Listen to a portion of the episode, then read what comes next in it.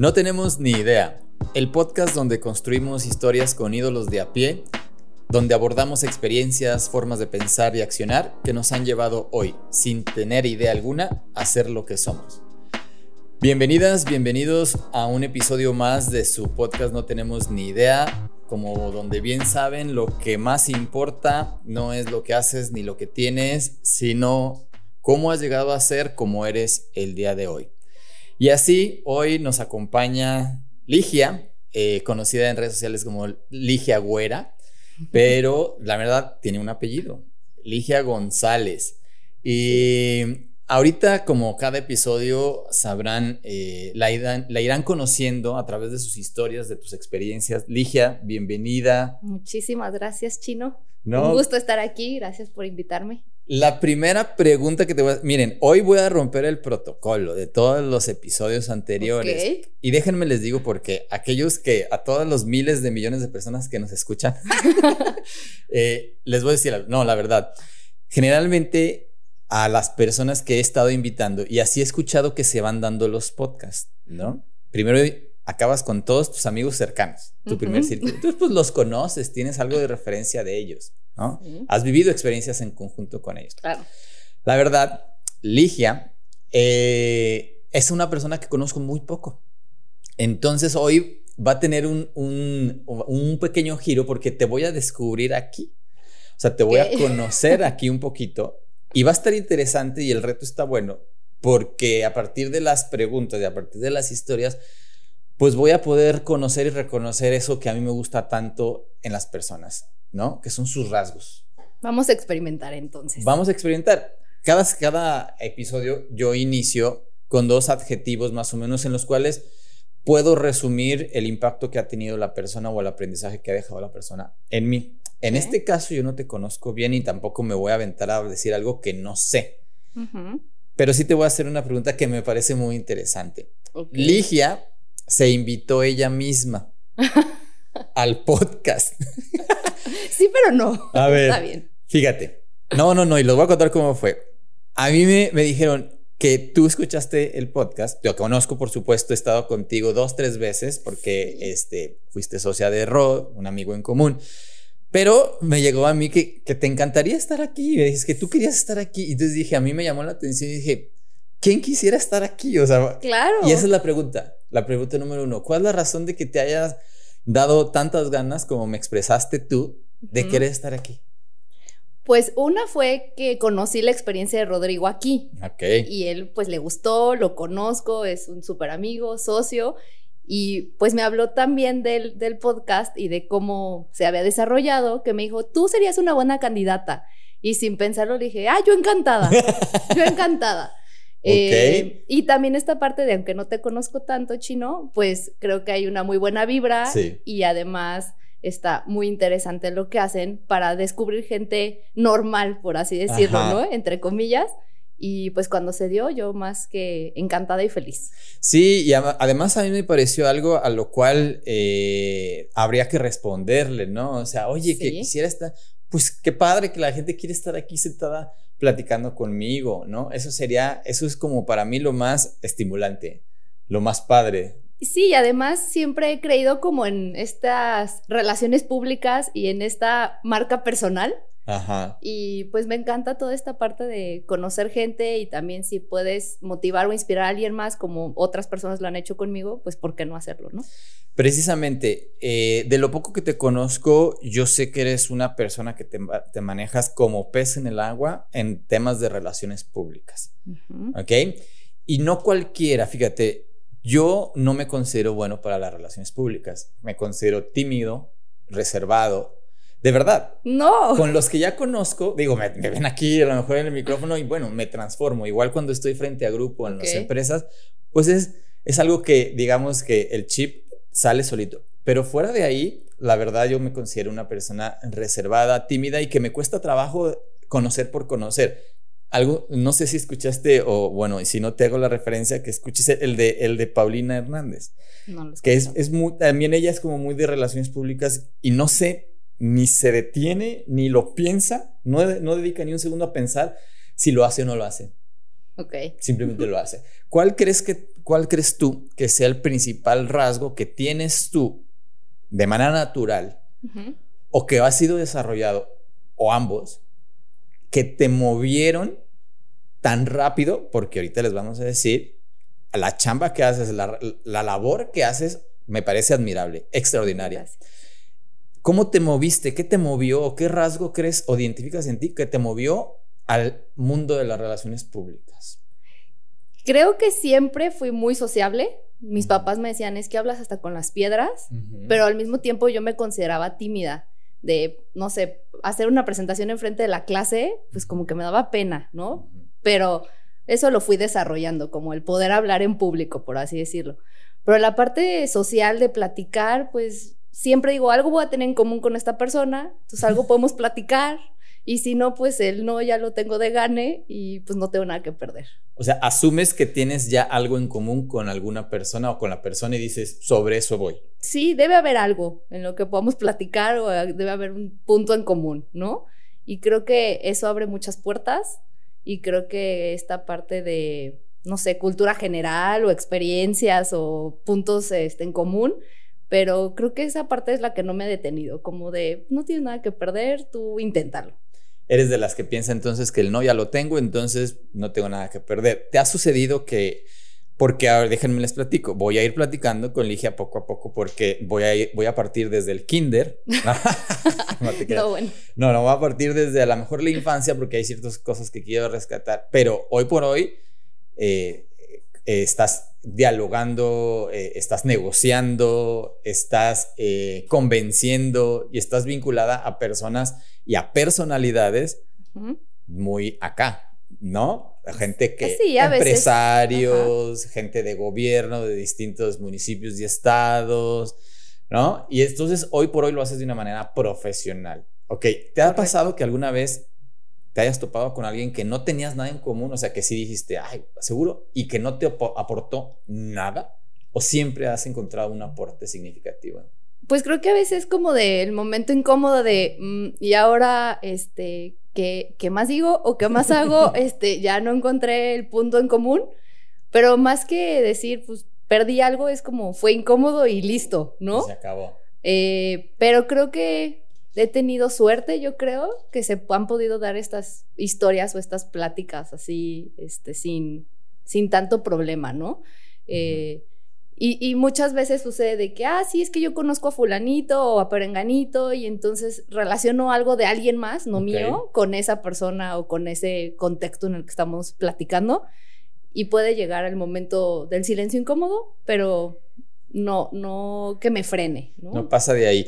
Oye, a ver, platícame de, eh, por ejemplo, en, la prepa, te quiero imaginar, platícame un poquito ah, de, tu infancia, ¿cómo eras en, la prepa? Seguro eras de la bolita de, de, amigas este, que platicaban mucho o no, a ver. Bueno, para empezar, es un caso extraño porque la prepa le hice en tres escuelas diferentes. Órale. Entonces, yo ya venía con esta historia de mis super amigas, mis super amigos de la primaria, la secundaria y el primer año de prepa. Pero en la prepa muchísimos dijeron, vámonos a otras eh, universidades o a otras prepas buscando ese vínculo con la universidad, ¿no? Entonces, ese año yo estaba como eh, con mi círculo más cercano, pero al mismo tiempo, pues ya no era lo mismo, ¿no? Muchos habían cambiado. Tuve la oportunidad de irme a intercambio un año a Canadá. Entonces, me fui a Canadá, estuve allá el segundo año de prepa y cuando regresé, eh, dije, pues ya no quiero regresar a la misma prepa, busquemos otra. Y me fui a una tercera. ¿Pero por qué? ¿Por qué no regresar a la misma? Pues fue como de, ya me abrí los ojos, ya me dijeron mis amigos que está más padre esta otra. Este, pude revalidar las materias que había tomado en, en Canadá y, y me fui a esta otra escuela, ¿no? Entonces, creo que la parte de la amistad siempre ha sido súper leal. Entonces, mis amigos de secundaria, muchos siguieron siendo en la prepa, independientemente de que fuéramos a escuelas distintas. Y en esta nueva escuela hice muy buenas amistades. No te puedo decir que el grupito de las populares o de las... ¿De cuáles era? ¿De cuáles era? como de las que estaban metida en todo. Así de que hay que organizar no sé qué yo. Ah, este que hay clases de baile, yo, este, que podemos organizar, eh, no sé, un evento para graduarnos de la prepa, yo, ¿no? Yo, era esa parte. Hay que recolectar, no sé qué, yo. Sí. Oye, a ver, y luego te cambiaste a otra prepa. Fueron tres escuelas diferentes, pero el, fue uno en la escuela de siempre, uno en Canadá y otro en otra. Ah, en Canadá. Ok, a ver, el, primer punto, porque creo que fue ahí un ingrediente que puede haber sumado. ¿Qué encontraste en Canadá que te abrió los ojos? Una es que yo toda la vida viví en Ciudad de México. Okay. Entonces, en ese punto me decían, cuando salgas vas a entender lo que es calidad de vida. Y yo, pero mm. es que aquí tengo todo, ¿no? O sea, aquí, ¿cuál es la fórmula mágica para que alguien me diga que voy a encontrar calidad de vida? Eventualmente me fui a un pueblito perdido en la nada, este, a tres horas de la capital de una provincia, de verdad era un pueblito perdido en la nada. Entonces aprendí esto de que pues todo el mundo se conocía, había seguridad, había unos paisajes increíbles, verdes, con lagos, nunca había visto la nieve. Este, entonces entendí uno lo que era calidad de vida, dos te abre el mundo convivir con gente de otras partes del mundo, ¿no? Porque sí teníamos el grupito de los mexicanos o los latinos, pero finalmente fui conociendo asiáticos, europeos, eh, entonces creo que eso enriqueció. Valoras mucho tu, ciudad, tu país, tu familia, tu, tu entorno, pero también aprendes lo que es la libertad, también aprendes eh, otro tipo de, manejos de familia, otras escuelas, fue una escuela pública. Entonces era de, oh, esto es una escuela pública, pero está preciosa y está increíble y el nivel es muy bueno. Entonces creo que cuando, cuando regresé era de, amo mi país y amo mi ciudad, pero ¿qué onda con el tráfico, no? Por ejemplo.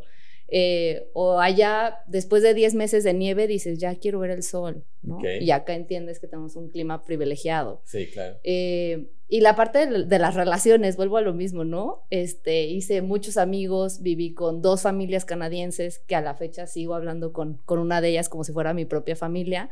Y pues hace 15 años o un poco más que no los veo, y siguen esos vínculos, ¿no? A lo mejor no del día a día, pero sabes que cualquier cosa ahí están y que fueron parte importante de, mi historia. ¿Qué es lo que más valoras hoy por hoy en tu vida? Mi familia, salud, obviamente, ahorita, pero creo que como todas las oportunidades y la libertad que me dieron de tú decide, tú haz, y que pues he llegado hasta donde estoy, a lo mejor con su empuje y con su esfuerzo, pero solita. Ok. Eh, entonces es como tu independencia, tu libertad. Ok. Y hoy por hoy, eh, ¿en dónde la ejecutas? O sea, ¿cómo, cómo hoy ejerces tu libertad eh, como profesionista, como mujer, como amiga y tu independencia? Buena pregunta. Eh, sí, he sido como muy independiente en el sentido de que me he mudado de ciudad, me he mudado de casas, he tenido roomies, no he tenido roomies. Este, creo que el tomar tus propias decisiones de, no sé, hasta económicamente, ¿no? Esto es lo que tengo y a qué le voy a dar prioridad, ¿no? Eh, la parte de, pues también, si algo te pasa, pues no corres como tu papá o no corres con tu mamá, ¿cómo lo vas a solucionar? Ahí es donde están mis amigos que son como mi familia o mis amigas que son como mi familia y que en cualquier momento pues nos buscamos. Pero creo que esta parte de libertad es también eh, pues que me conozcan y yo conocer más personas y hacer mi círculo chiquito o grande, no lo sé. Pero siempre he sido súper leal con las amistades, siempre he sentido como ese cariño y creo que también eso me ha abierto puertas, ¿no? Este, siendo como la que yo tomo mis, mis decisiones en este tema de libertad, pero pues también consulto a veces. A ver, platícame algún, algún me gustaría saber un ejemplo en el cual, eh, porque eso es lo que a mí me gusta mucho y lo que me da mucha curiosidad de las personas, ¿no? Hablan sin darse cuenta de, de, cómo lo hicieron, de cómo son, cómo son. Es como preguntarle, siempre lo he dicho aquí, ¿no? Es como preguntarle a Michael Phelps porque es tan bueno o preguntarle a Michael Jordan porque es tan bueno y te va a decir lo mismo que te dicen los buenos y no los no buenos. Trabajo mucho, entreno mucho, me esfuerzo, me alimento, duermo bien. Y, y, los que no son tan buenos, yo también. Hago lo mismo. Hago lo mismo. Entonces, en este caso lo platicas eh, de una manera como que la libertad y la independencia es algo que tú valoras muchísimo. Dame un ejemplo en el cual este rasgo de libertad e, e, independencia te haya abierto una puerta Ajá. Y lo tengas muy claro. Es decir, gracias a esta libertad, a esta responsabilidad, a esta independencia, al hacerme responsable y hacerme cargo, llegué a este punto donde estoy y que digas, wow.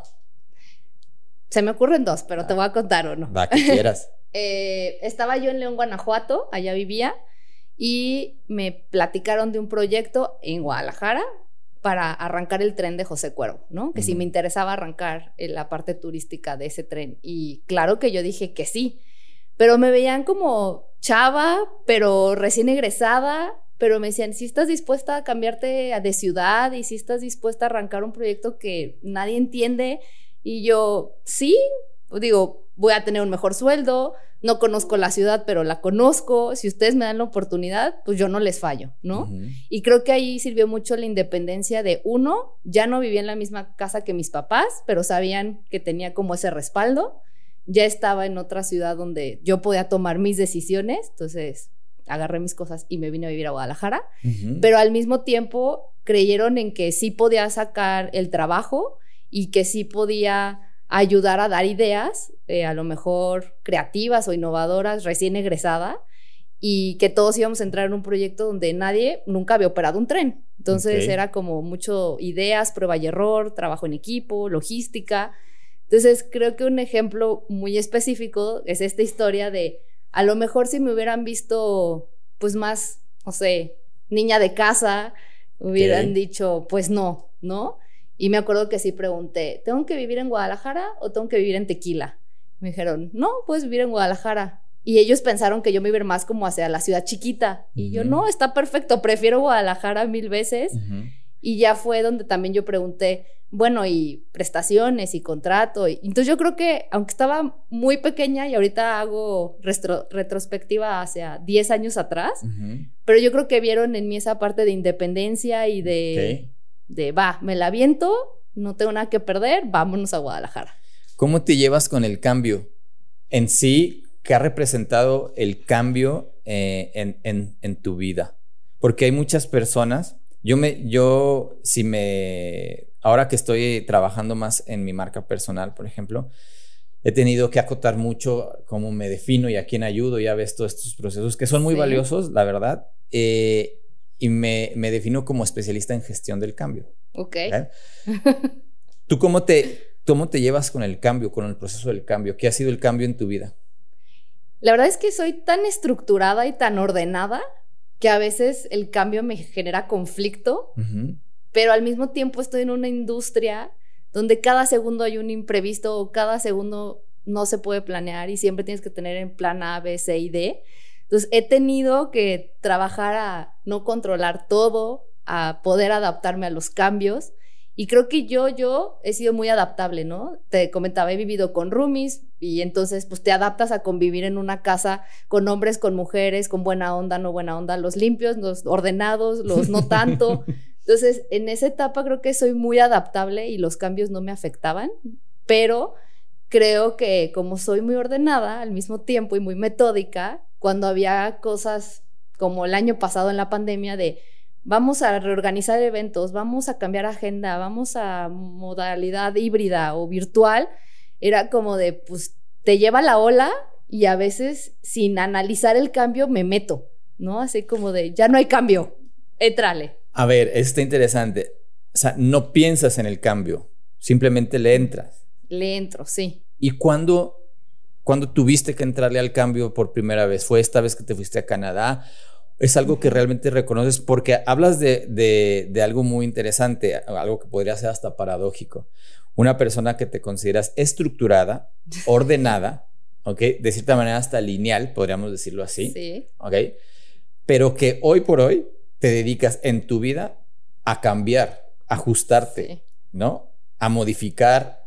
A... Entonces, ¿En qué momento, porque eso está interesante, una persona estructurada como tú, vive tan a gusto con el cambio o tan, eh, tan adaptada al cambio? Alguna vez me dijeron una frase y se me quedó muy grabada de, si haces mucho análisis te da parálisis. o sea, de tanto pensar y pensar y el, el cómo sí, el cómo no, pues ya no haces nada porque ya estás este, en esa parálisis, ¿no? Entonces era como de, no sé, pensar un par de veces en sí, no, pros o contras y vámonos, ¿no? Es, es órale, o sea, sí, exacto, porque muchas veces si le das la estructura, el orden, la planeación, y mucho en las empresas pasa hoy, la planeación estratégica tradicional, ¿ok? Ya se vuelve en muchos, en muchos giros o muchas industrias un proceso obsoleto, porque ya cuando terminaste de, de planear, ya las, las necesidades o, requerimientos del cliente o de la industria ya cambiaron, como la tecnología. Sí. ¿Ok? Entonces, tú ya has desarrollado una habilidad de ajustarte al cambio, pero sin dejar de ser estructurada. ¿Cuál puede ser tu fórmula? A ver, compártenos la ves aquí que nos encanta hablar de fórmulas. Nada te creas, al contrario. Híjole, es una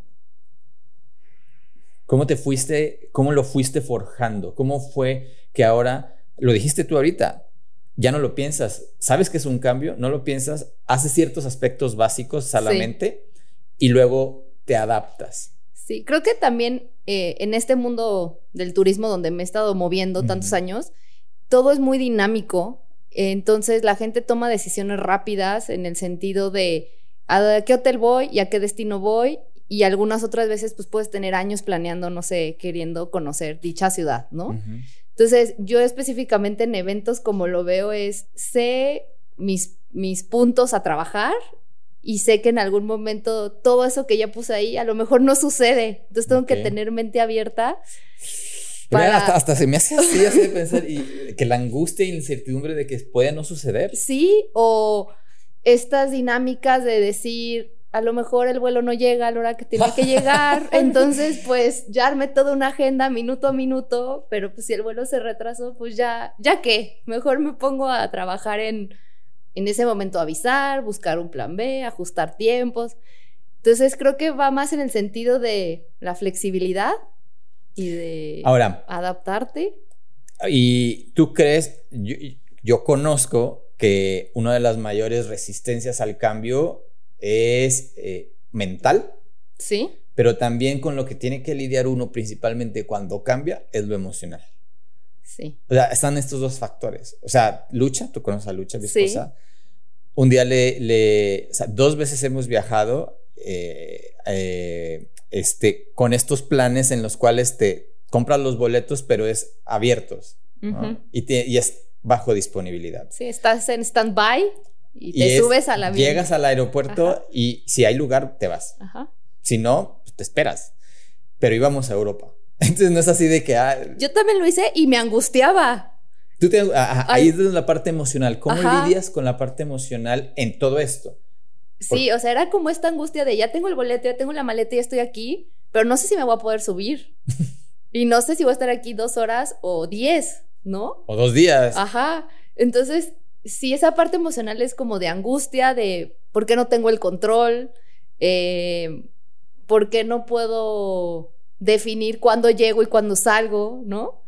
Pero la parte mental era, pues me está saliendo bien barato, ¿verdad? Entonces mejor ok me espero y, y analizo cuáles son mis oportunidades aquí para no aburrirme. ¿Tu ajuste es más mental que emocional? Normalmente sí, pero pues hay veces que el estrés eh, o la circunstancia en ese momento pues también se puede volver emocional o visceral, ¿no?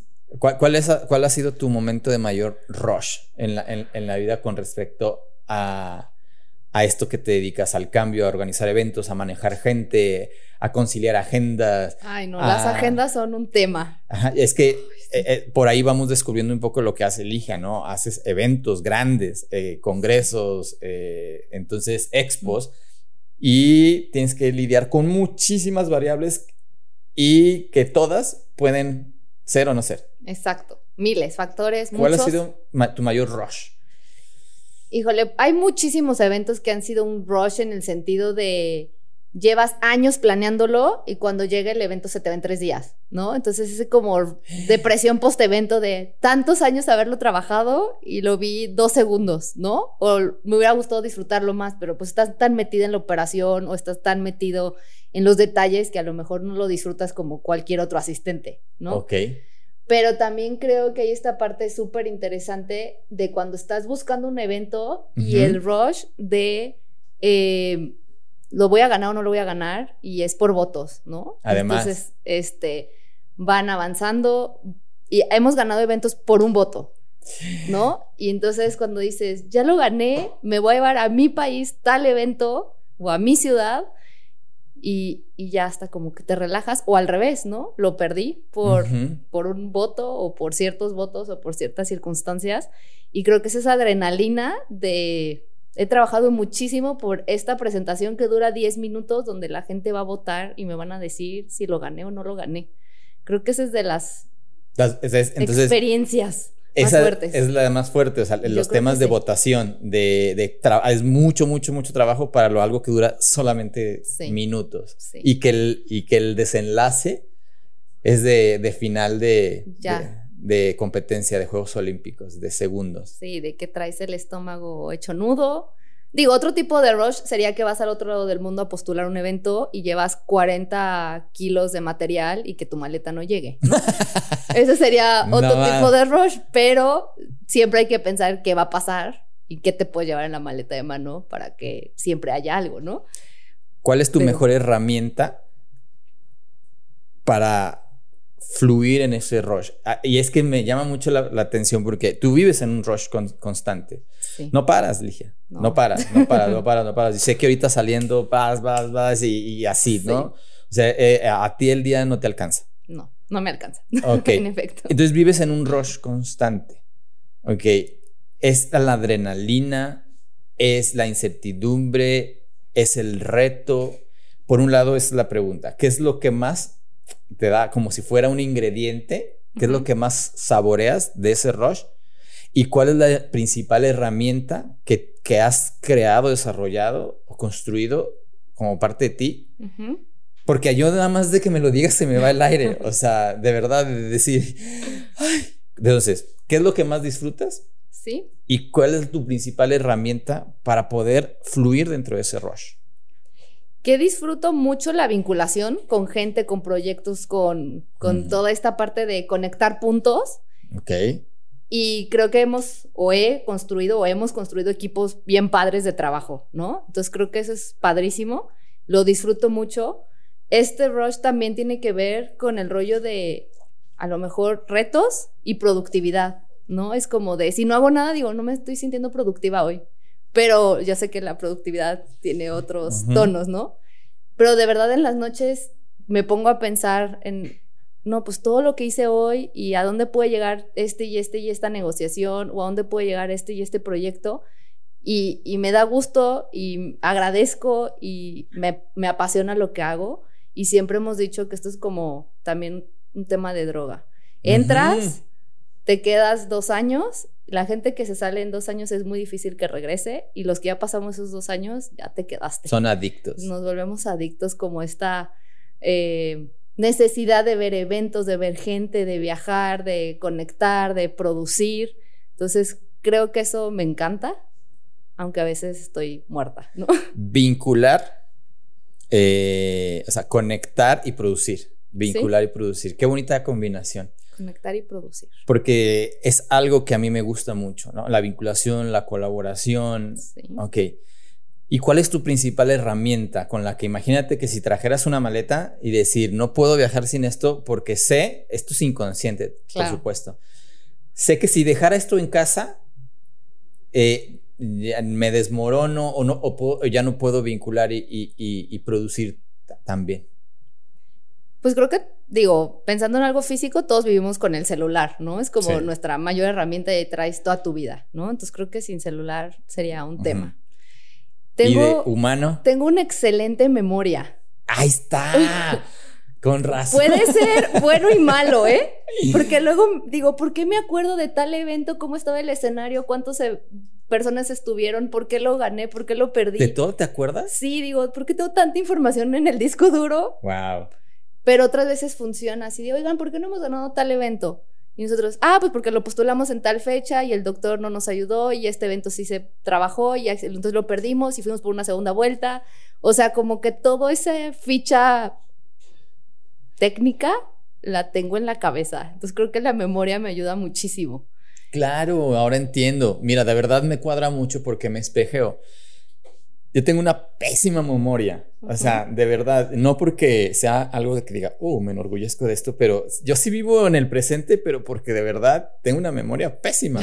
O sea, no me queda de otra. O sea, de repente si me pongo a pensar en qué hice, la verdad, hace dos semanas, el, el miércoles hace dos semanas, te diría, me tardaría muchísimo, tendría que sacar mi celular.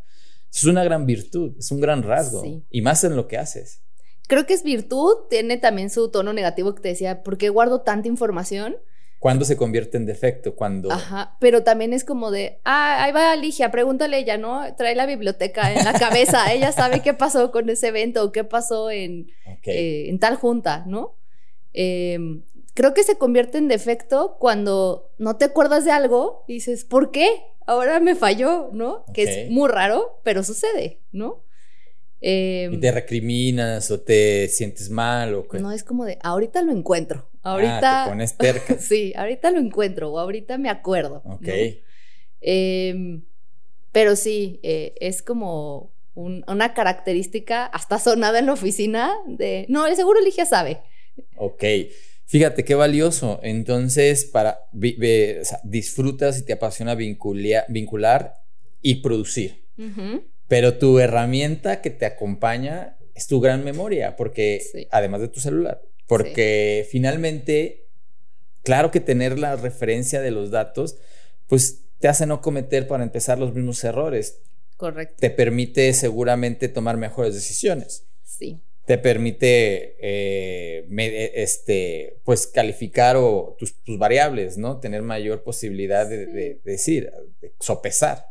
Sí, es una constante retroalimentación, ¿no? Exacto. De si funcionó, no funcionó, este, si avanzó, no avanzó, eh, como esto que tú dices, ¿no? No cometer los mismos errores eh, y aprender, aprender, aprender. Y creo que tengo mucha, mucha memoria de hasta qué regalito utilizamos, quiénes vinieron. Qué bárbaro. sí, para decir, no hay, hay, que variarle el regalo porque esto y fue hace sí seis años. Ajá, claro, exactamente. Eh, cuéntame algo de ti que no se le hayas contado a nadie, que nunca lo hayas dicho. Espérate, no tiene que ser, no tiene que ser ni un secreto ni un delito. Cuéntame algo de ti que no le cuentes comúnmente al dominio, que no sea del dominio público. O sea, simplemente algo que sea, pues, muy tuyo. ¿Qué guardas? ¿Qué haces? ¿Qué piensas? A veces. Híjole. Bueno, mucha gente sí sabe que cuando puedo duermo. Ok. Soy muy dormilona. Ok. Pero también hay gente que me dice, es que seguro empiezas tus días 5 de la mañana. Pues a veces sí, pero si quisiera y pudiera dormiría muchísimo. Entonces a lo mejor no es tan, tan secreto ese tema. Em, algo así como muy específico, eh, me encantan eh, como esta combinación de que mucho tiempo bailé, muchísimos años bailé. Ok. Entonces siempre era como estos ensayos, ensayos, ensayos, ensayos para una coreografía o un evento en particular y ahora lo relaciono mucho en trabajar y trabajar y trabajar para una presentación de un evento en particular, ¿no? Okay. Entonces hago como esta relación de pues lo que tú dices, entrenas, trabajas, te ejercitas y llegas a ese punto y todo lo que has hecho en meses y años se ve reflejado en 10 minutos o en este caso una coreografía de 3 minutos, ¿no? Qué bonita analogía. Entonces, alguna vez dije, pues cambié de giro, porque en algún momento dije, me voy a dedicar a bailar. Cambié de giro completamente, pero he encontrado muchas cosas parecidas, ¿no? Sin dejar de lado, pues, que hacer ejercicio es importante y que me encanta bailar y todo este tema. ¿Qué te hizo dejar de, bailar? ¿En, ese, algo en específico? La verdad es que llegó un punto en el que obviamente te dicen, pues tienes que tener una carrera, esto es más un hobby, este, no, no, dejes, bla, bla, Pero sí me lastimé una rodilla y sí me operé la rodilla, entonces como que fue de, bueno, está bien, yo sé que también una bailarina o alguien que se dedique a ese ramo, este, tiene ciertos años muy productivos y después cambia la dinámica, ¿no? Y lo dejé de, hacer como pensando en tema profesional, lo dejé más en tema hobby y que me encanta y algo a la par de. ¿Y te costó? Sí, sí me costó. Eh, ¿Qué tanto? lo extraño porque pues no le dedico el tiempo o a veces nada y a veces muy poco, entonces lo extraño y es el, ¿qué hubiera pasado? Sí, ¿no? Pero me costó en el sentido de que pues me operaron de la rodilla, la rehabilitación, el tema de mm. generar fuerza y luego pues ya no le dedicas toda tu atención a eso porque o está la carrera, o está el trabajo, o están los amigos. Entonces creo que fue como una decisión paralela en muchos sentidos y, y no me arrepiento, pero sí es como me hubiera encantado seguir en ese, en ese camino, ¿no? Pero no lo padeces. No, no lo padezco. Fíjate, algo que generalmente eh, me ayuda a mí mucho en estos procesos de gestionar el cambio, tanto en equipos de trabajo como en gente, ídolos de a pie. Ajá, claro. Es identificar las, las fracturas, los cambios, los desplazamientos, las transiciones, las separaciones, como le quieras llamar. Sí. Porque es algo que yo identifico mucho en mi vida o en la vida de los demás. Esas fracturas o esos cambios siempre, definitivamente siempre traen un aprendizaje muy profundo, si es que lo queremos ver. ¿Cuál sería o cuál podría ser para ti, si es que hubo, un aprendizaje de esta fractura, porque literalmente... Sí, sí fue. Sí fue. ¿Qué aprendizaje puedes rescatar o reconocer de este cambio? Y hoy, hoy, hoy por hoy haces lo que te apasiona. Sí, claro. ¿En qué tuvo que ver o, o, qué aprendizaje puedes reconocer si es que hubo? O si no, pues no pasa nada. Creo que es esta parte de, bueno, una, la salud, ¿no? Que qué importante es la salud en el sentido de que estás en cama dos meses y dices, ya necesito caminar o ya quiero salir o como el tema vanidad de ya me quiero poner unos tacones, ¿no? este, entonces valoré mucho esa parte. Obviamente que mis amigos y mi familia otra vez, como esta parte de cuidarme y de atenderme y muy linda, pero también la tema de la independencia de ya déjenme en paz, ¿no? Espero que esto ya se acabe pronto. Pero creo que esta parte de, fractura y de aprendizaje es otra vez los cambios, de, en el sentido de la incertidumbre, no sabes cuándo va a llegar y tienes que estar preparada, ¿no? No trates de controlar todo, todo el tiempo. Eh, y hay cosas que sí puedes planear y hay cosas que no puedes planear y me ha costado trabajo, pero definitivamente sí ha habido un aprendizaje. Ok. Eh, este, este proceso de adaptación, ¿no? Sí, sí, sí. Totalmente.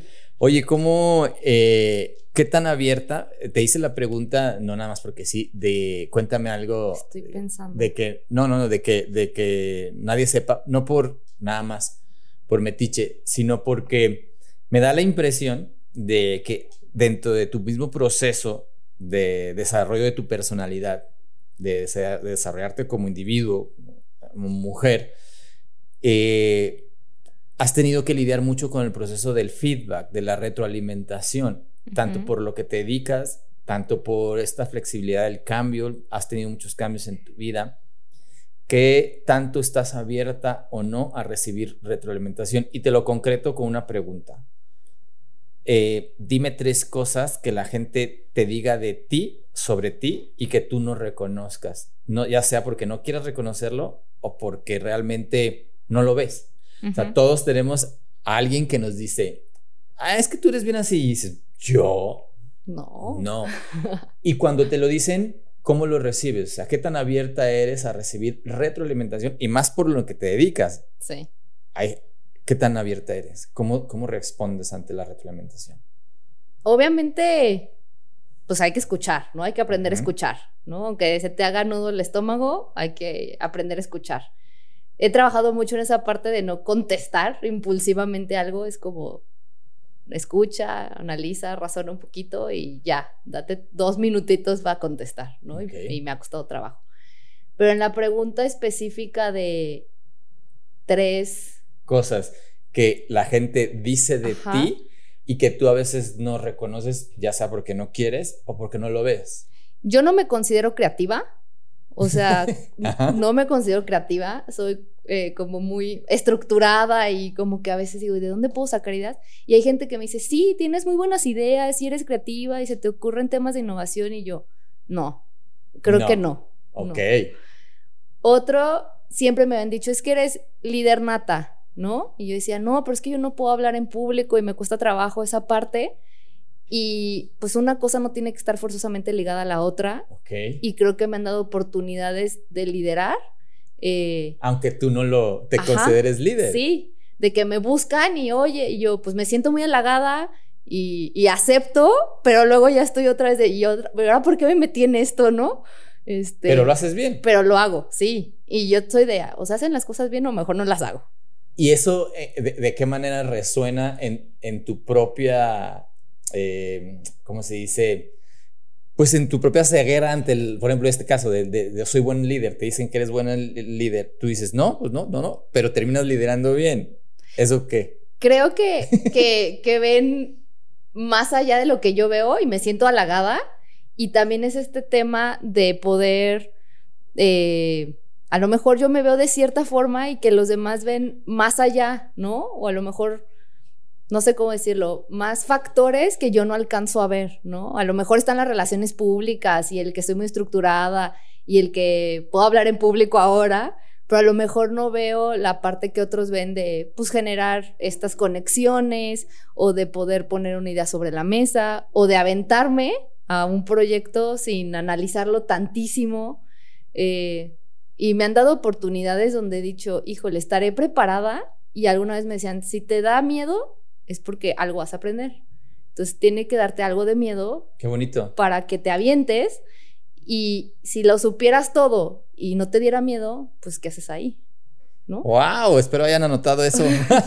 Entonces era de, pues sí, sí me da miedo, ok, está bien, me voy a aventar. Entonces es el mismo miedo el que te, A veces dentro sí. de tu esquema mental, este mismo miedo te dice, me, te invita a aprender. Sí, Aunque tú creas que no eres buen líder, pero la gente reconoce una líder nata en ti. sí. Y también con el paso de los, de los años, también te vas dando cuenta cuál es tu forma de liderazgo o aprendes de otros líderes qué te gusta y qué no te gusta.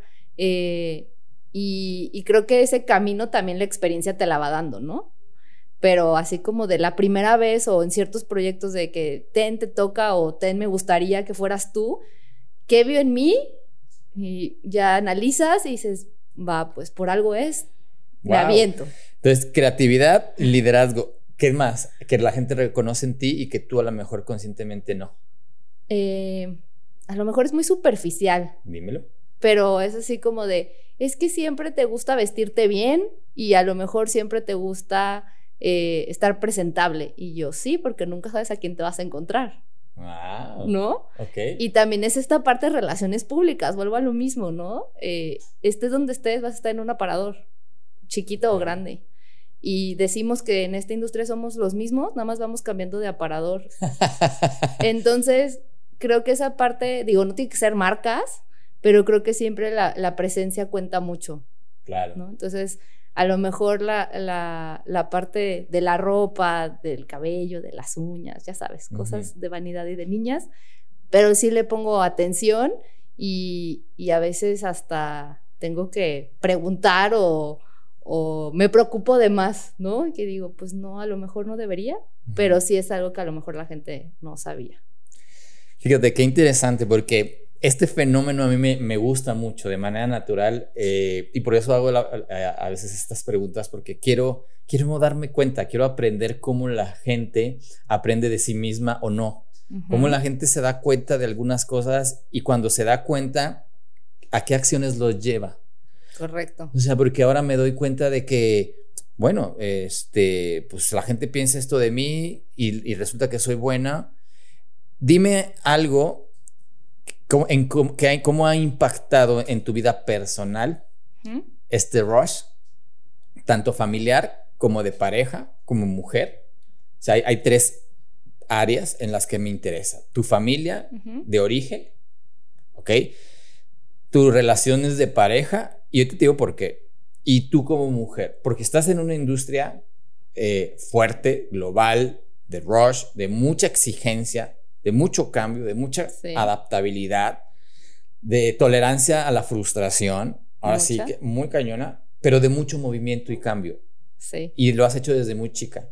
Cambiar, cambiar, cambiar, viajar, no estar aquí. De- me decías el otro, el- el otro día que cuando tú que cuando los demás descansan o disfrutan, tú estás trabajando. Aunque estés en Venecia, ¿Sí? aunque estés en cualquier parte del mundo, tú estás encerrada o en un avión, o en un hotel, o en una sala de, de, trabajo. de exposiciones. ¿Sí?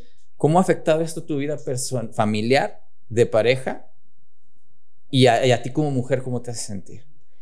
La familia, la verdad es que lo que te decía, siempre he tenido el apoyo de mis papás y como este empuje y como esta libertad, pero estamos regados. O sea, mis papás están en Ciudad de México, mi hermano vive en Alemania, yo estoy en Guadalajara, ¿no? Entonces este, existe esta como sana distancia, por así decirlo, pero al mismo tiempo somos muy unidos y siempre estamos hablando y escribiéndonos y buscándonos, pero estar los cuatro en la misma ciudad en cierto tiempo es muy complejo, ¿no? Ok pero nos vemos con muchísimo gusto y tratamos de planearlo y ahora con COVID pues ha sido mucho más difícil, ¿no? Claro. Entonces, y creo que mi trabajo tiene ahí una parte positiva de que cuando me mandan a, Ciudad de México a ver temas de trabajo, pues siempre aprovecho de alguna forma verlos, ¿no?